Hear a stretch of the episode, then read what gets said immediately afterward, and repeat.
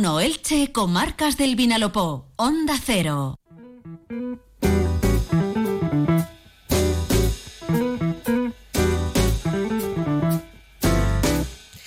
Bueno, ¿y qué pasa todos los lunes más o menos a esta hora aquí en el programa? Pues que les proponemos un recorrido, un recorrido por la actualidad que vertebra las tres comarcas del Vinalopó. Y en ese recorrido tenemos un anfitrión indiscutible como es Víctor Santos, que siempre por más que nos cuente, nos deja con ganas de más. Víctor, bienvenido, buenas tardes. Hola Maite, muy buenas tardes. Oye, eh, el recorrido de hoy, curiosamente, no empieza hablando de política, porque mira que, mira que le dedicamos tiempo a los políticos, unas veces merecido y otras a lo mejor no tanto. Pero bueno, hoy empezamos con buen sabor de boca directamente, ¿no? Porque empezamos con actualidad gastronómica y es un recorrido para disfrutarlo a tope. Con ganas de más, como tú dices, contamos la semana pasada que Pinoso iba a ser protagonista, más que provincial durante las próximas tres semanas. Anunciamos lo celebrado ayer mismo, su día del Villazgo, al que también se ha referido ya esta mañana pronto eh, David Alberola hizo muy buen tiempo y avanzamos que nos centraríamos en lo que viene desde mañana. Comienza por vigésimo tercer año la muestra de cuina del Pinós, la atractiva muestra gastronómica de esta acogedora y rica localidad de poco más de 8.100 habitantes. Como decimos, se inicia mañana y en esta primera entrega se celebrará hasta el próximo domingo para retomar la segunda entre el viernes y el domingo siguientes, entre el 1 y el 3 de marzo. Llama la atención que frente a esos nueve días participen solo cuatro restaurantes. El año pasado había uno más. Alfonso, El Timón, La Torre y El Poli, que tendrán por tanto que doblar esfuerzo y exhibición. Hemos tenido la suerte de estar en todos ellos y hay que decir que uno de los mejores arroces que habremos comido en nuestra vida ha sido en una de esas sedes.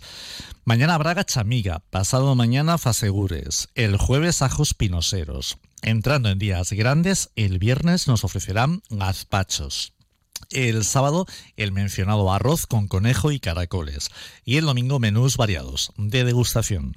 Cada día habrá distintos entrantes, sin que falten por supuesto el embutido pinosero y la pipirrana y en la sobremesa, como no, las también famosas pastas pinoseras. Mira lo que te digo, Víctor, si vas a seguir por ese camino... Vayámonos a la política. por favor, estoy salivando, o sea, solo pensarlo ya me, estoy, lo estoy imaginando.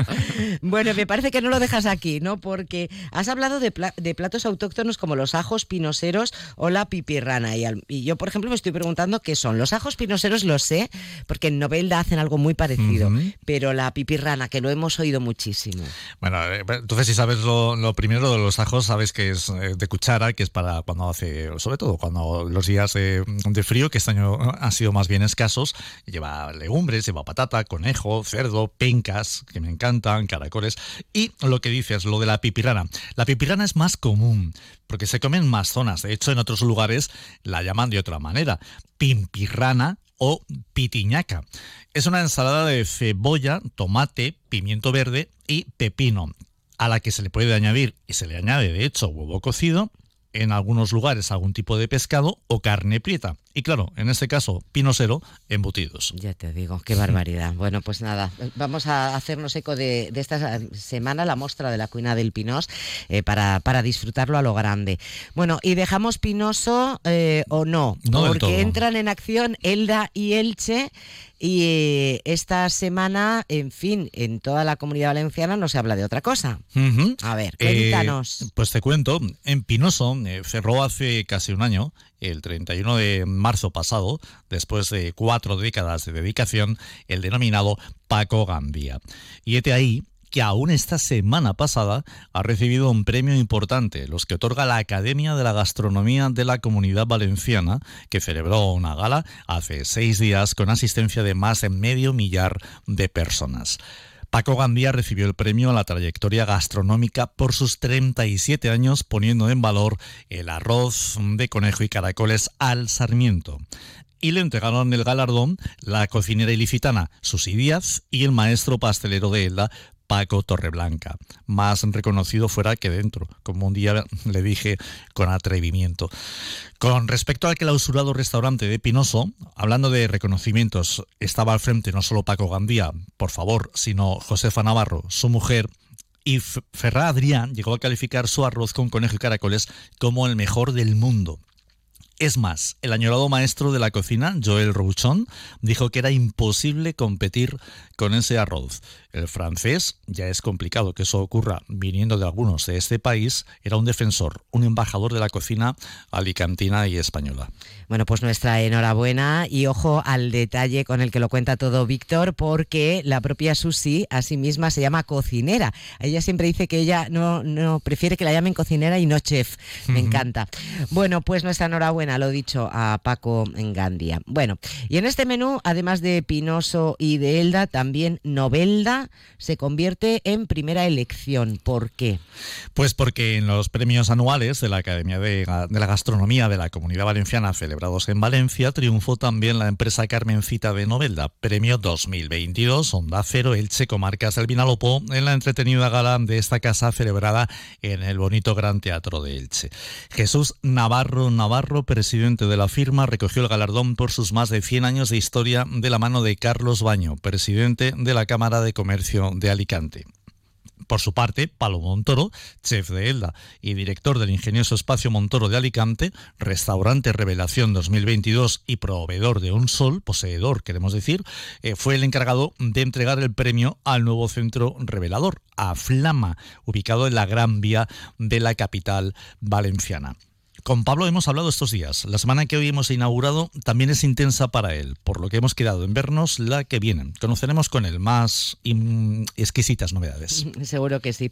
Bueno, y para celebrar todo este racimo de buenas noticias habrá que tomar un buen vino, así que aquí no puede faltar la capital cultural 2024 de nuestra comunidad, que es Monobar protagonista en Barcelona, donde se celebra desde hace 21 años la Semana del Vino, la Win Week. Allí ha sido protagonista el exclusivo Fondillón Monovero, ya que el grupo bodeguero MG Wins MG Wins, espero haberlo dicho bien, ha anunciado la comercialización de un nuevo caldo, como dicen algunos expertos, porque yo el caldo lo asocio más a la cuchara, elaborado en bodegas Monóvar, donde se halla la reserva. La segura. La segura, en efecto.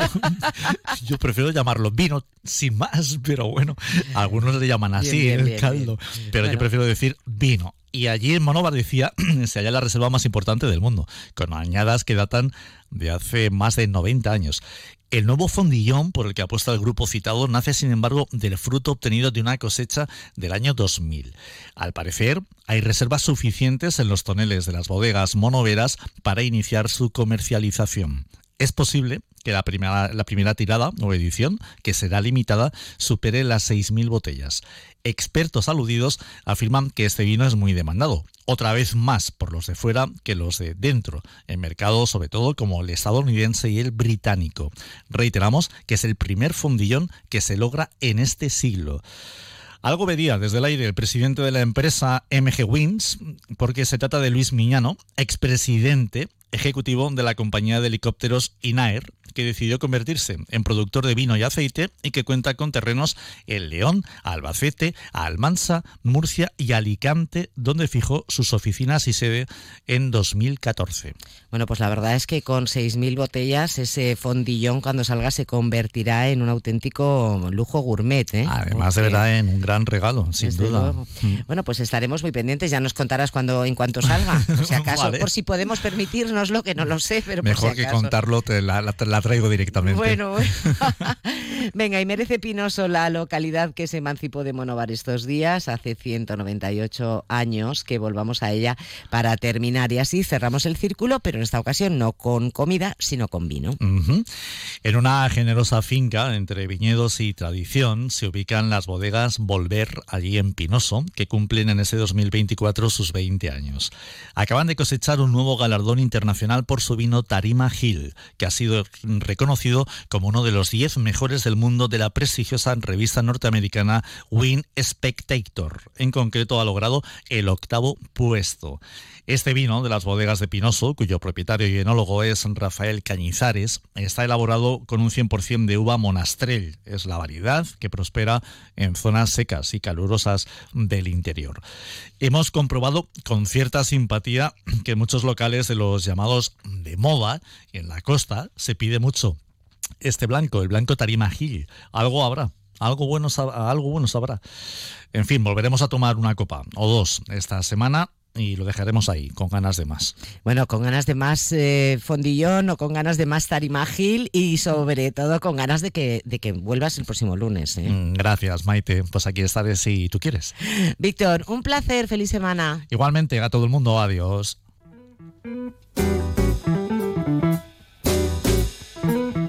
Y ahora que ya Víctor Santos nos ha puesto al día de todo lo que se cuece en nuestro territorio y en nuestras comarcas, ¿qué les parece si tras un consejo abrimos nuestra consulta de salud bucodental llega la doctora Esther Sánchez?